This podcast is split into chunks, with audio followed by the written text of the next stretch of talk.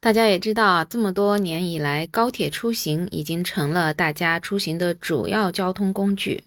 那么现在高铁出行，不知道你会吃什么呢？这两天啊，关于在高铁上到底吃什么这件事情，引起了很多人的热议，可能确实也跟大家的生活息息相关。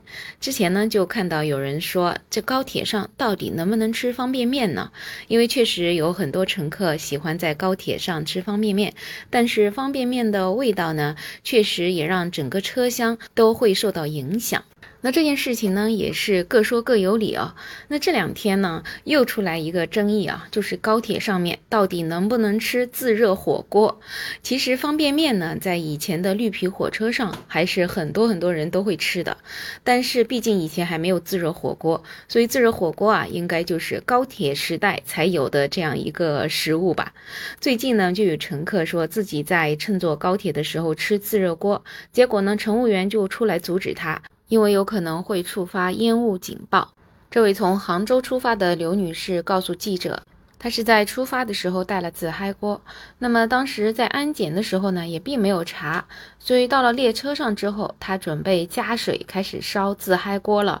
列车员就过来提醒她，自嗨锅的蒸汽太多了，可能触发烟雾报警。那么考虑到她的东西呢也已经带了呢，就让她到开水间离烟雾报警器最远的位置去加热。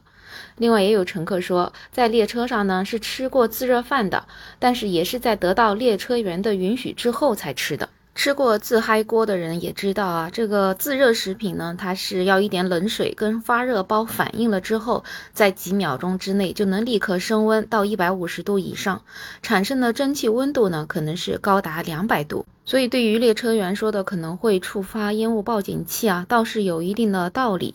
那到底能不能带自热锅上高铁呢？其实各个地方的规定还真不太一样。像广西壮族自治区的人大常委会官方网站就公布了《广西壮族自治区铁路安全管理条例》，明确禁止在动车组列车上面使用能够诱发烟雾报警器的自带加热食品。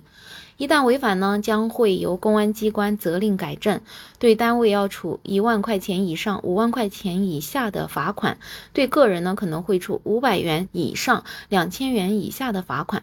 另外呢，除了广西之外，福建、四川等地。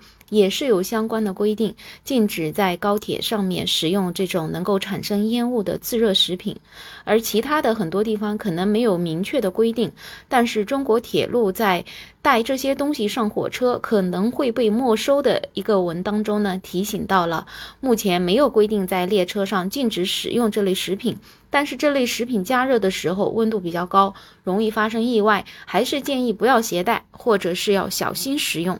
有记者给幺二三零六打电话，也是得到类似的回应。乘客在车厢里面食用自热火锅，产生大量的高温烟气，容易发生乘客烫伤的情况，也是有可能触发烟雾报警器。另外呢，幺二三零六的工作人员还说，自热锅的加热包理应是过不了安检的。如果乘客因为自热锅触发了烟雾报警器，可能会造成列车晚点等后果。因此，还是建议乘客啊，尽量不要带自热锅。事实上，在二零一九年二月的时候，有一位乘客在用自热饭的时候，担心被蒸汽烫到，就把整个自热饭装进了塑料袋，并把那个袋口给扎紧了。后来造成了塑料袋鼓起，马上就要爆炸的样子，让边上的乘客也是担心不已啊。后来，乘警也是对这位乘客进行了批评教育。另外，在二零一九年一月份的时候，也有一名乘客在乘坐 G 幺六八四高铁的时候，因为使用自热盒饭的过程里面呢操作不当，导致了车厢里面烟雾滚滚，最终也是触发了报警器，让高铁减速行驶。后来也是被乘警批评教育。那自热锅到底能不能通过安检呢？自热锅发热包里的主要成分呢有生石灰、碳酸钙、氯化钙、硫酸镁等等，而铁路旅客禁止携带的这些托运的物品里面就包括这一类材料。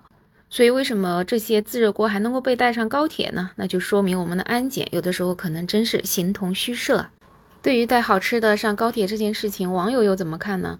很多人觉得啊，就毕竟啊，这些像榴莲啊、螺蛳粉啊、方便面啊，在这种密闭空间里面，可能味道确实是挺大的。所以如果能不带的话，还是不带为好。但是也有人觉得，为什么大家要自己带吃的上高铁呢？还不是因为高铁上卖的东西太贵了。你想想看，高铁上一份盒饭可能要卖到五十块钱。什么样的家庭能够让自己去吃五十块钱而且又难吃的盒饭呢？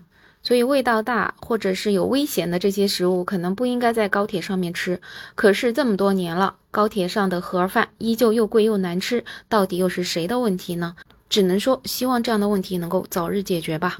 不知道你的高铁生活有什么样的体验呢？可以在评论区留言，也可以订阅、点赞、收藏我的专辑。没有想法，我是梅乐，我们下期再见。